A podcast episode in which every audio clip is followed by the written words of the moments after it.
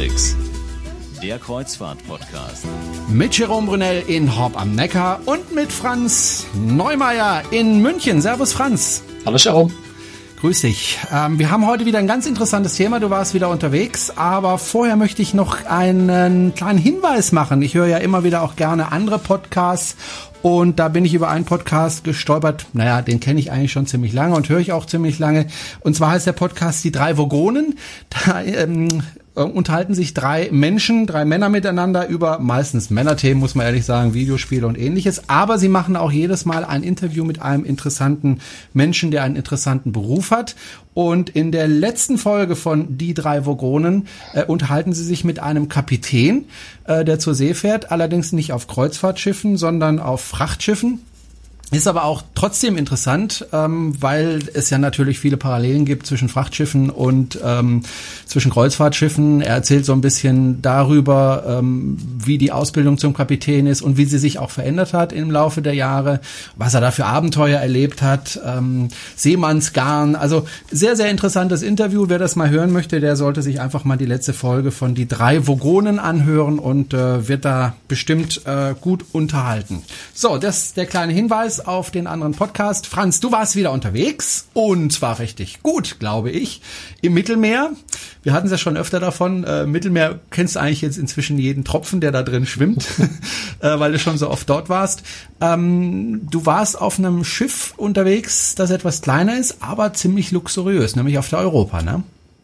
Genau, also ich würde sagen, dass es doch zusammen mit der Europa 2 das luxuriöseste Kreuzfahrtschiff äh, überhaupt ist.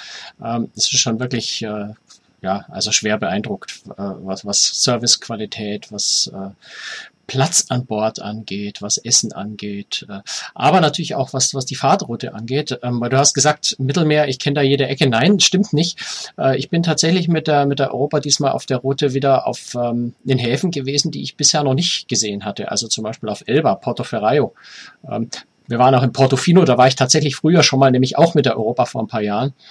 War aber auch noch nie auf Ibiza äh, witzigerweise. Ich war auch noch nie in Lipari, also die Liparischen Inseln in der Nähe, also Vulkan Stromboli ist ja ein, einer dieser Inseln. Also wir waren auch an, an wirklich äh, Orten, wo ich auch bisher noch nicht war, äh, was sicher einer der großen Vorzüge von so einem kleineren äh, Schiff mit vor allem wenig Passagieren ist, dass, dass man da einfach in kleinere Häfen reinlaufen kann, die äh, entweder an der großen Schiffe nicht anlaufen können, weil das Schiff als solches zu groß ist oder weil so viele Passagiere an Bord sind, dass die Logistik vor Ort oder die Größe des Ortes, den man anläuft, einfach so viele Leute nicht aufnehmen kann. Und insofern allein das schon ein wirklich großer Vorzug von so einem Schiff. Ähm, auch deswegen hat es sehr viel Spaß gemacht, weil ich einfach ein paar neue Orte entdeckt habe. Das Schiff ist ja ein bisschen älter. Übrigens, der Franz ist erkältet, deswegen klingt seine Stimme heute ein bisschen anders als sonst. Ja. Er kämpft gerade mit einer Erkältung. Ähm, dieses Schiff, äh, die Europa, ist ja etwas. Ist auch, ist auch kein Wunder, ja. Ich war, ich ja. war jetzt wirklich zwei Wochen im wunderbaren Mittelmeer unterwegs. Wir hatten so unglaubliches Glück mit dem Wetter. Wir hatten äh, Regen genau bei der Einschiffung, blöderweise in Nizza, genau die 20 Meter, die ich von der Halle zum Schiff laufen musste, äh, hat irgendwie jemand eine Badewanne über uns ausgekippt. Wir sind auf den 20 Metern wirklich bis auf die Unterwäsche patschnass gewesen. Äh, aber danach hat es nicht mehr geregnet und insofern bin ich, bin ich diese wunderschönen warmen Mittelmeertemperaturen, wir hatten meistens zwischen 20 und 25 Grad gewohnt und da hat mich unser Wetter hier so ein bisschen äh, kalt erwischt im wahrsten Sinne des Wortes.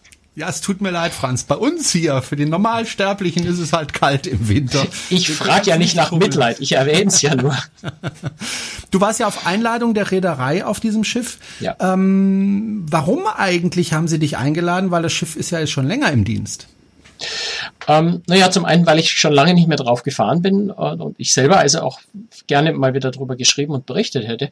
Zum anderen ist die Europa auch äh, renoviert worden. Das ist jetzt auch schon eine Weile her, nämlich äh, ungefähr ein Jahr. Im Oktober 2015 ist das Schiff relativ umfassend renoviert worden. Ähm, und auch das war für mich ein Grund, dass ich die Europa tatsächlich wieder sehen wollte.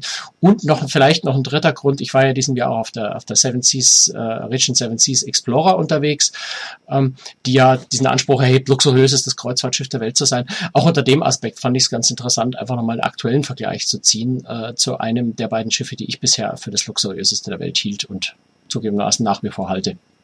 Was macht denn dieses Schiff so besonders, dass es wirklich das luxuriöseste Schiff in deinen Augen ist? Ich meine, luxuriöse Schiffe gibt es ja viele auf der Welt.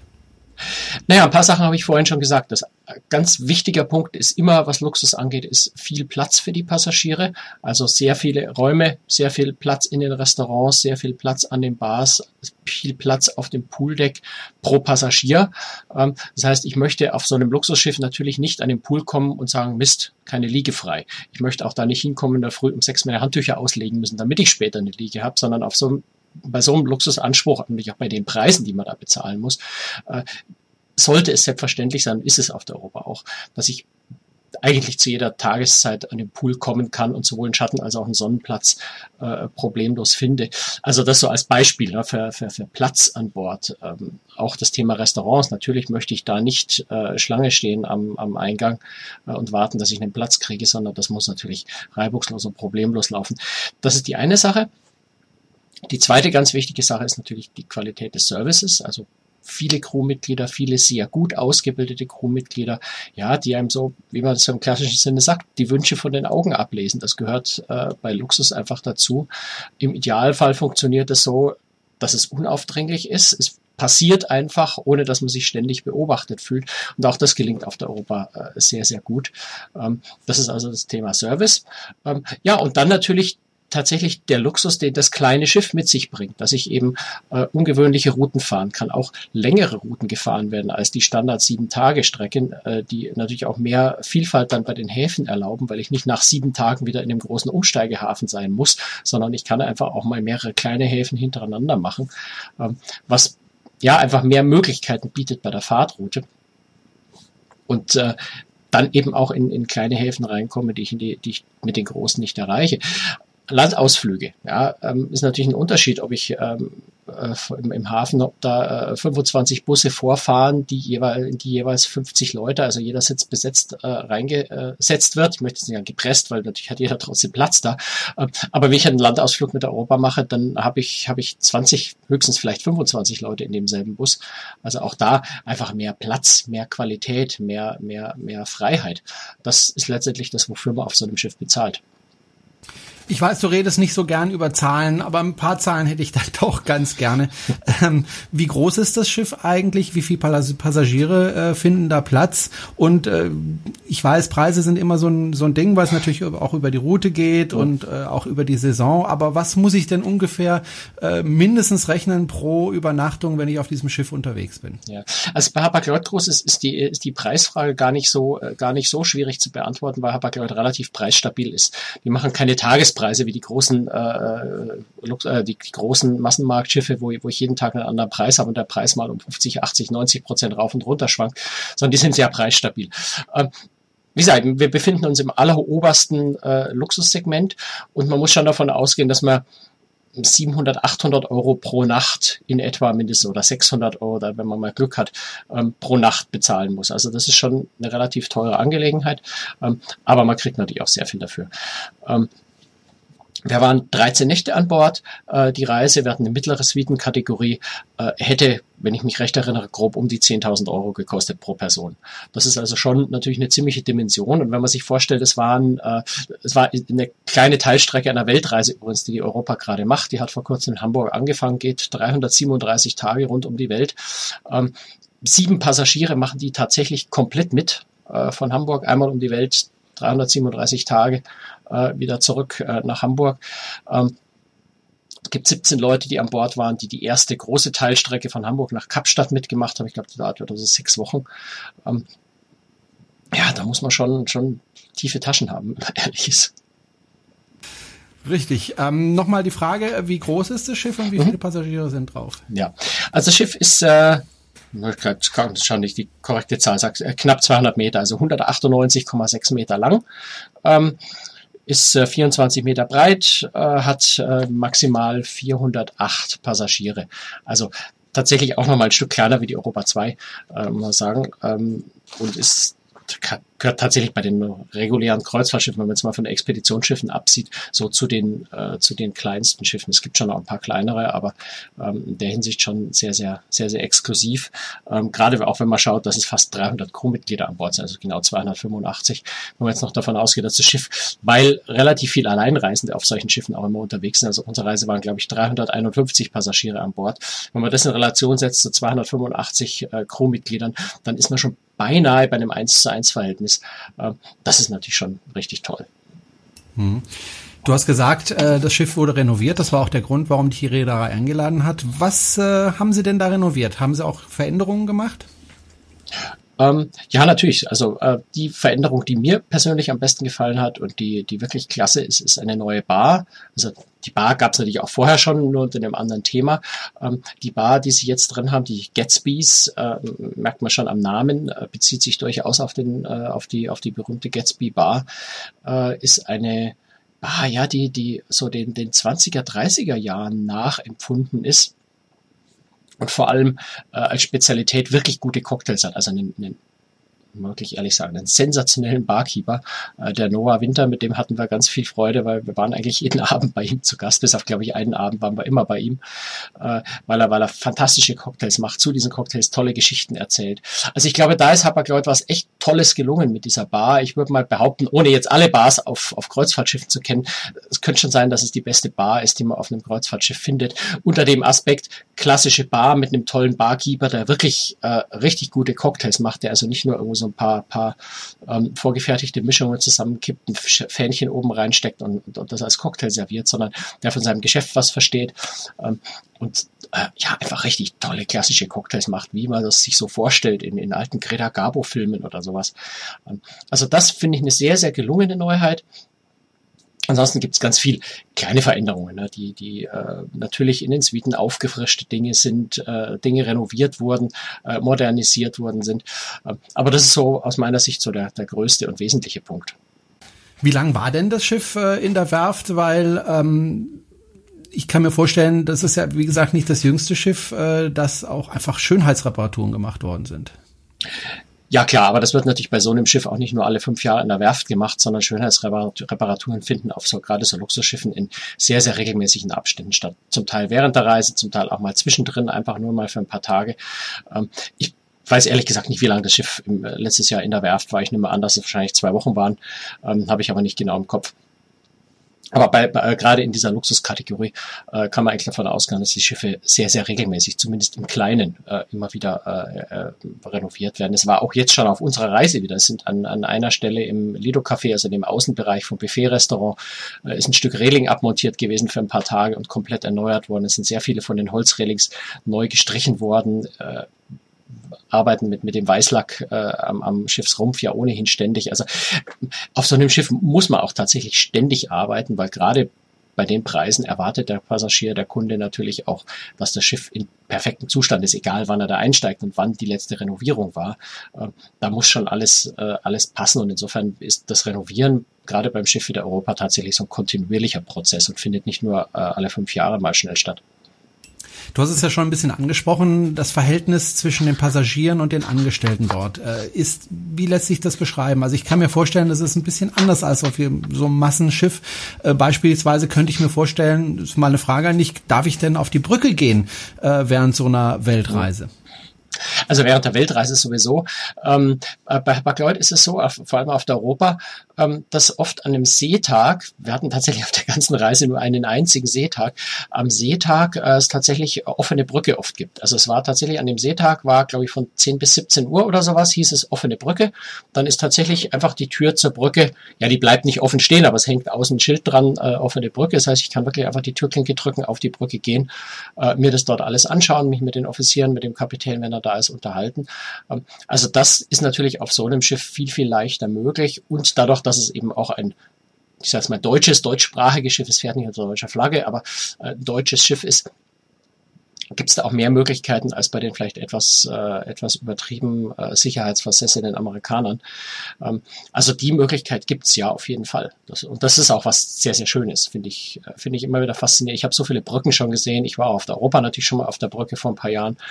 Aber das ist immer wieder spannend, auch sich mit den Offizieren natürlich zu unterhalten. Hast du auch ein bisschen über das Sicherheitskonzept äh, an Bord gesprochen, also wie da navigiert wird? Äh, ich erinnere dran, äh, mein Schiff 2, da sind ja mal zwei Menschen damit beschäftigt, das Schiff zu steuern. Ist das auf der Europa okay. ähnlich? Ja, also zwei Leute hast du eigentlich generell immer.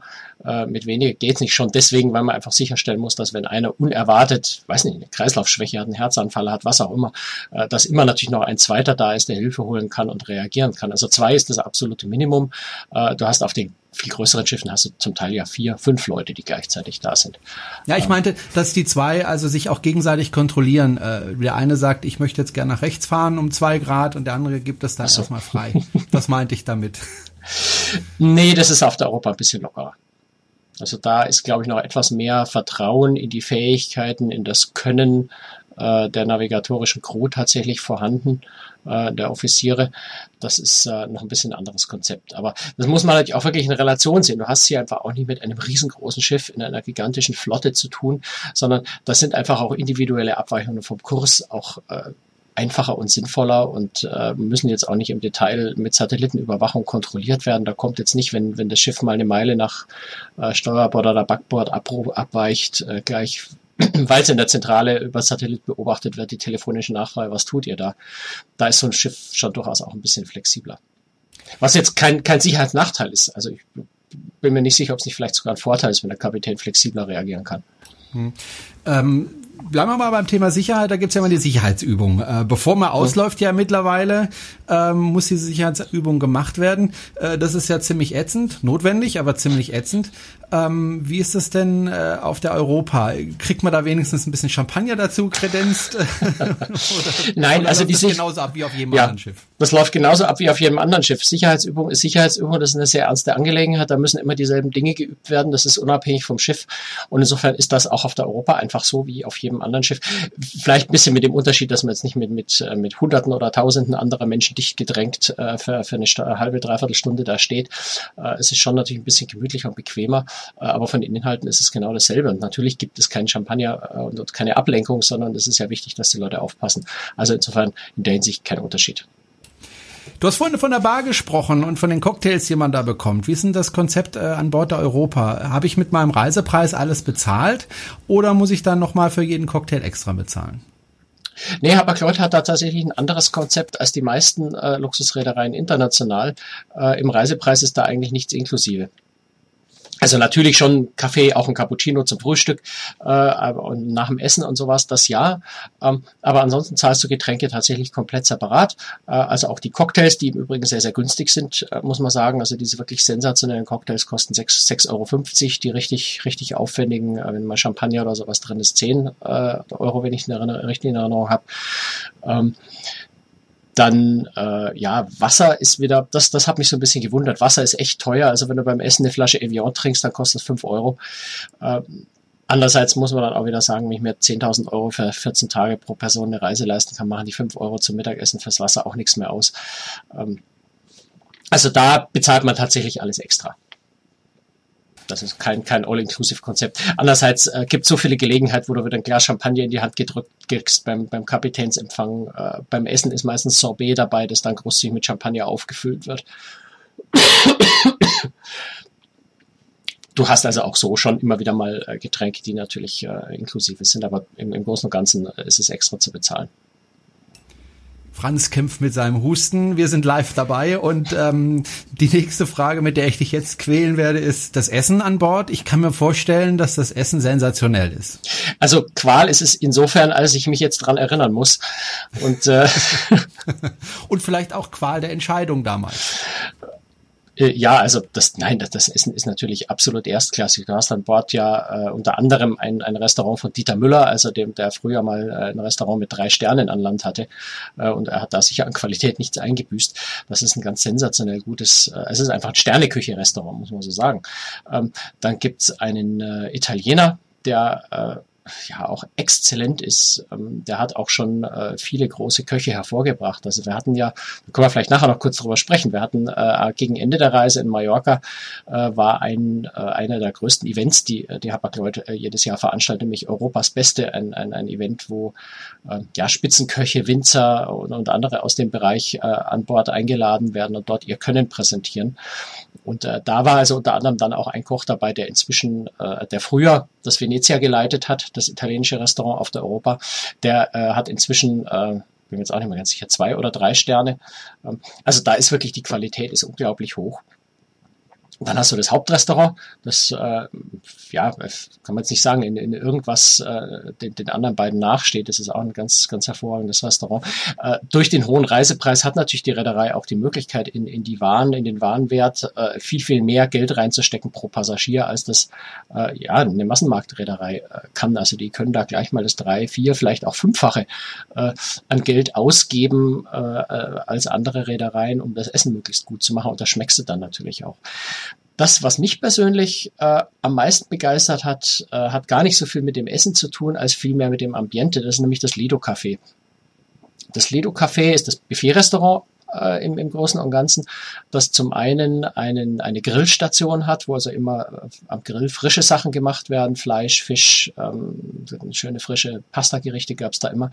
Äh, es ist vor allem aber der Außenbereich, der, der sehr, sehr groß ist, wo sehr viel Platz ist.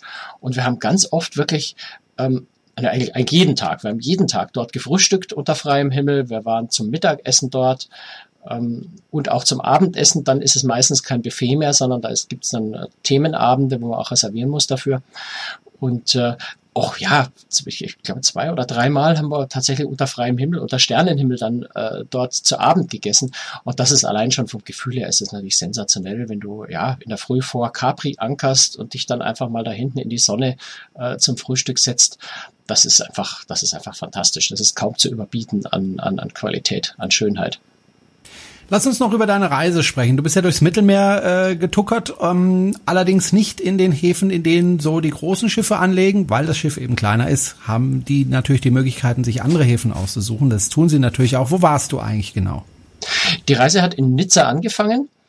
Ähm, da sind wir also eingestiegen, über Nacht gelegen äh, und tatsächlich erst am nächsten Morgen, so bei kurz vor Sonnenaufgang losgefahren, nämlich Richtung Monaco, was einfach ja mehr oder weniger eine Bucht weiter ist. Das heißt, wir waren insgesamt von Ablegen bis äh, Festmachen, äh, bis festgemacht sein, äh, zwei Stunden unterwegs. Das heißt, wir sind genauso im Sonnenaufgang ähm, um den äh, in die nächste Bucht weitergefahren äh, nach Monaco. Ähm, dann sind wir weitergefahren nach Portofino in Italien, ein ganz wunder wunderschöner äh, kleiner Hafen, kleines Fischerdörfchen, eigentlich weltberühmt inzwischen, äh, so seit den 60er Jahren eigentlich. Ähm, dann sind wir weitergefahren nach äh, Portoferraio, das ist äh, der Hafen von, von Elba, also auch eigentlich ein relativ kleiner Fischerort. Interessant dort zum Beispiel das, das Haus, in dem oder die Villa, in der Napoleon mal ein Jahr gelebt hat, in seiner ersten Verbannung, bevor sie ihn endgültig nach, äh, nach St. Helena verbannt haben. Ähm, dann waren wir tatsächlich auch in einem großen Hafen. Wir waren in Civitavecchia ähm, zusammen mit anderen großen Schiffen, also der, der Hafen von Rom heißt es ja immer.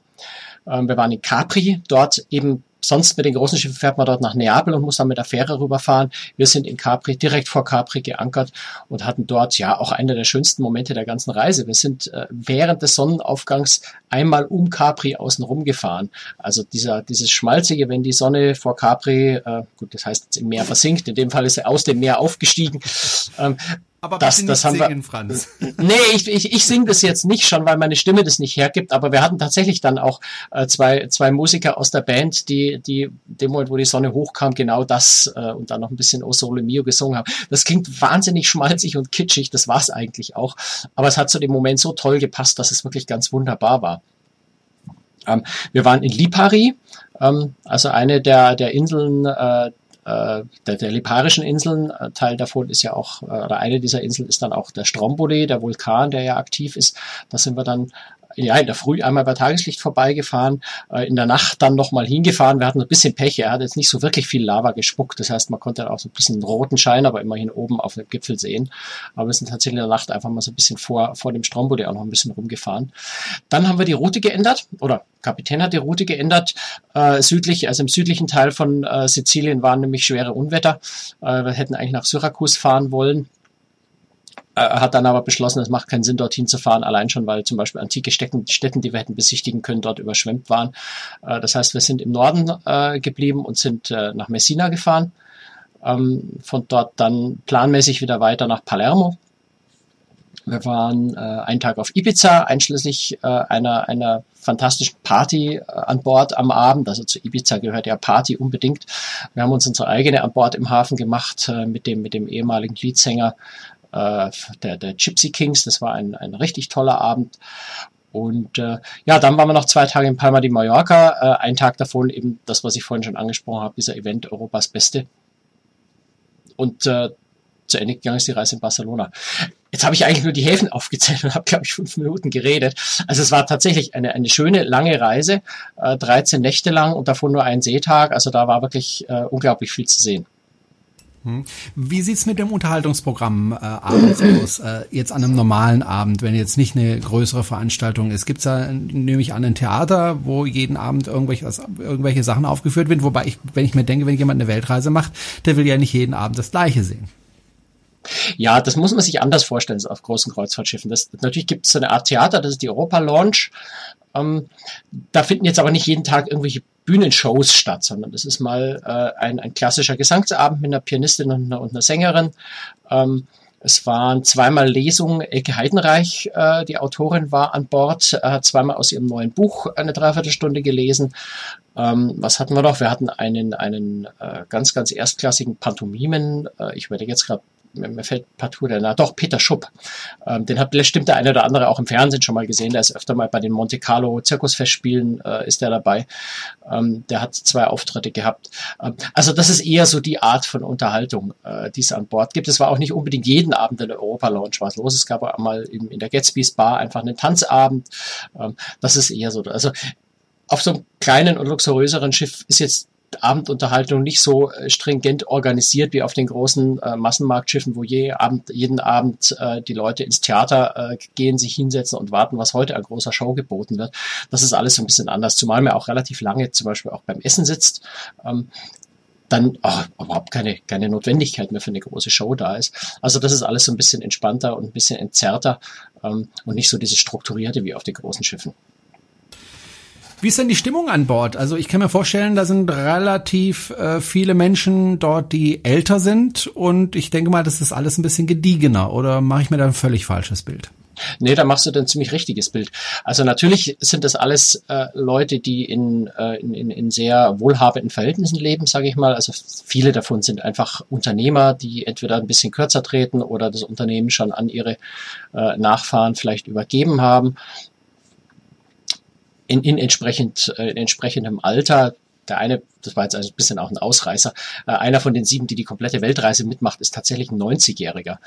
Ähm, so alt ist jetzt der Altersdurchschnitt an Bord natürlich nicht, ähm, aber wir mit unseren äh, knapp unter 50 äh, sind schon ja, ich würde mal sagen, deutlich aufgefallen. Also wir sind am Anfang, hatte ich, am Anfang hatte ich schon so ein bisschen das Gefühl, dass sich so ein paar Fragen, die Blicke in unsere Rücken gebohrt haben, immer wieder ähm, ahne mal, dass sich die Leute im Kopf gefragt was machen die hier? Die passen doch so vom Alter und von ihrer Art her gar nicht so hier rein. Wer sind die eigentlich? Was wollen die hier? So, das hatte ich schon so ein bisschen das Gefühl, ja, dass da, dass da viele Fragen in den Köpfen bei den äh, Passagieren rumort sind, äh, weil wir natürlich tatsächlich so ein bisschen aus der Reihe fallen. Das ist äh, ungewöhnlich. Auf der Europa 2 ist es ja ein bisschen anders. Da werden ja auch Familien angesprochen, auch, auch äh, berufstätige, äh, wohlhabende Menschen. Äh, da ist der Altersdurchschnitt, die, die, die, die Passagierzusammensetzung ein bisschen anders. Aber die Europa ist ja ein sehr traditionelles äh, äh, Schiff, konservativ äh, vom Publikum eher. Ähm, und insofern fällt man da natürlich schon so ein bisschen auf, wenn man da jünger ist wird vielleicht so beim vor der Einschiffung vielleicht sogar für Crew gehalten oder so. Ähm, da glaube ich muss man einfach großzügig drüber hinwegsehen, dass man da einfach mal äh, auf dem Weg zum Schiff vielleicht zur Seite gedrängt wird, weil die weil, weil, weil die Leute gar nicht wahrnehmen, dass man eigentlich auch Passagier ist. Ansonsten ja, von der Art der Menschen her sehr, sehr, sehr unterschiedlich. Also du hast wirklich ähm, vom, äh, Entschuldigung, arroganten Schnösel, äh, dem sein Reichtum zu Kopf gestiegen ist, äh, bis zu absolut liebenswerten Menschen, denen du auf der Straße niemals ansehen würdest, dass sie sich sowas leisten können, hast du eigentlich die ganze Palette. Und äh, mir hat es eigentlich sehr viel Spaß gemacht, ähm, sich mit den netten Leuten zu unterhalten, die anderen Leute zu beobachten und, und sich zu wundern oder zu staunen. Ähm, das war, ich fand das sehr reizvoll. Es ist halt ein sehr, ja, ich sag mal, ein sehr, sehr starkes Stammpublikum, sehr, sehr viele Wiederholer, die auch ihr Schiff kennen. Ähm, das ist einfach ihr Schiff, mit dem sie vielleicht auch zwei, dreimal im Jahr fahren. Ähm, insofern unterscheidet sich das so ein bisschen von anderen Schiffen auch. Ähm, von, von größeren Schiffen. Die Leute kennen sich zum Teil auch untereinander und haben sich schon mehrfach auf Kreuzfahrten gesehen und getroffen, begrüßen sich freudig schon im Hafen ähm, oder versuchen sich im Hafen zu meiden, weil sie eine schlechte Erinnerung haben. Das eher selten, aber also man merkt einfach, es ist so eine eingeschworene Gemeinde beinahe. Das ist schon ganz interessant. So, ganz am Schluss möchte ich noch eins ansprechen. Du hast es immer wieder mal anklingen lassen, nämlich Europas Beste. Da geht es irgendwie ums Kochen. Äh, erklär mal, was das genau war. Ja, also Haberkreuz Großes macht einmal im Jahr dieses Event auf der Europa. Ich glaube, dieses Jahr war es das erste Mal auf Palma de Mallorca. Bisher war das, glaube ich, immer in Antwerpen und nächstes Jahr ist es in Hamburg, wenn ich es recht Erinnerung habe. Ähm, da werden ja, da werden Europa, äh, europäische Spitzenköche an Bord eingeladen. Ähm, es werden gute Winzer eingeladen und auch noch andere aus dem, aus dem, aus dem kulinarischen Bereich. Ähm, also in dem Fall, ja, Nonino zum Beispiel, also die, die Grappa-Hersteller. Es war ähm, Remy Martin da, die ihren äh, Cognac präsentieren, ein, ein Franzose, äh, ein französischer Lieferant von, von exquisiten Käse. Ähm, es waren insgesamt also zwölf Sterneköche an Bord, die zusammen unglaubliche 18 Michelin-Sterne haben die dann wirklich auf dem Pooldeck jeder so eine kleine Kochstation hat, jeder ein Gericht kocht und man als Passagier dort einfach vorbeischlendert, sich nett mit den Leuten unterhält, ähm, an jeder dieser Stationen sich ein, ein Schälchen oder ein Tellerchen mit ja, sensationellem Sterneküche Essen abholt ähm, und das und sich da durchprobiert. Ähm, man, man wandert von Station zu Station bei den Winzern und kann dort wunderbare Weine probieren. Günther Jauch zum Beispiel ähm, ist ja ist ja unter die Winzer gegangen. Der hat das Gut seiner äh, seiner Familie äh, vor ein paar Jahren zusammen mit seiner Frau gekauft und bewirtschaftet das auch tatsächlich äh, an der Saar. Ähm, ganz ganz netter Wein, also hat mir gut geschmeckt der Riesling. Und äh, ja, man, man, man probiert sich durch die Weine durch. Ich äh, vorhin schon angesprochen, Remy Martin war da, äh, Cognac-Hersteller.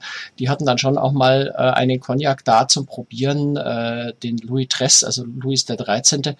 Ähm, da kostet die 07-Flasche 2300 Euro. Da kannst du dir Gut, die, die haben sie dann schon mit Pipette abgemessen, aber du konntest tatsächlich auch mal so einen, so einen Cognac probieren. Ähm, waren Whisky-Hersteller da, äh, Glen, Glen Morenci die was zu probieren da hatten. Also du konntest dich einfach wirklich durch die absolute Spitze der kulinarischen Welt äh, in aller Gemütlichkeit durchprobieren den ganzen Abend. Das ist ein, ein sensationeller Event, äh, der natürlich ähm, ja auch wunderbar zu dem Schiff passt und zu dem Luxus, den das Schiff bietet. Konntest du dich dann auch mit Günther Jauch äh, unterhalten oder stand er nur da und hat gesagt, hier mein Wein, probier? Also, naja, Günther Jauch war sehr kommunikativ. Ich hatte jetzt weniger die Möglichkeit, lange mich mit ihm zu halten, unterhalten, einfach weil er tatsächlich sehr umlagert war. Der Name Günther Jauch zieht natürlich und äh, da waren ganz viele Leute da. Ähm, der, selbst der Kapitän ist mal vorbeigekommen, hat bei ihm ein Gläschen Wein probiert. Äh, was mich sehr fasziniert hat, ist, ich war dabei, wie in dem Moment, äh, in dem Moment, wo äh, Miguel Torres äh, zu ihm kam. Miguel Torres ist so der der Weinpapst äh, in, in Spanien, also ein ganz, ganz, ganz renommierter äh, Weinmacher, ähm, war schon ziemlich älterer Herr. Man hat so richtig gesehen, wie, wie Günther Jauch so ein bisschen vor Ehrfurcht, äh, vor Ehrfurcht fast erstarrt, jedenfalls wahnsinnig glücklich ist, dass so eine Legende bei ihm vorbeikommt und seinen Wein probiert. Ähm, aber ich habe da eher so ein bisschen Mäuschen gespielt und zugeschaut und zugehört. Ähm, das war fast faszinierender, als selber sich mit den Leuten zu unterhalten. Also die nächsten Fragen für Wer wird Millionär hast du dir nicht geben lassen. Nee, ich fürchte da, das hätte auch nicht rausgerückt. Schade. Gut, das war eine weitere Folge von Cruise Tricks, Ihrem Kreuzfahrt-Podcast. Wenn es Ihnen gefallen hat, dann empfehlen Sie uns doch bitte gerne weiter oder Sie können uns auch anderweitig unterstützen. Wie Sie das können, das erfahren Sie auf unserer Webseite und ich würde mich auch über Kommentare freuen, die wir dann in der nächsten Folge dann wiederum thematisieren können. Das war's für heute. Franz, ich danke dir und wünsche dir vor allen Dingen gute Besserung. Ja, wird schon werden. Danke. Servus. Tschüss.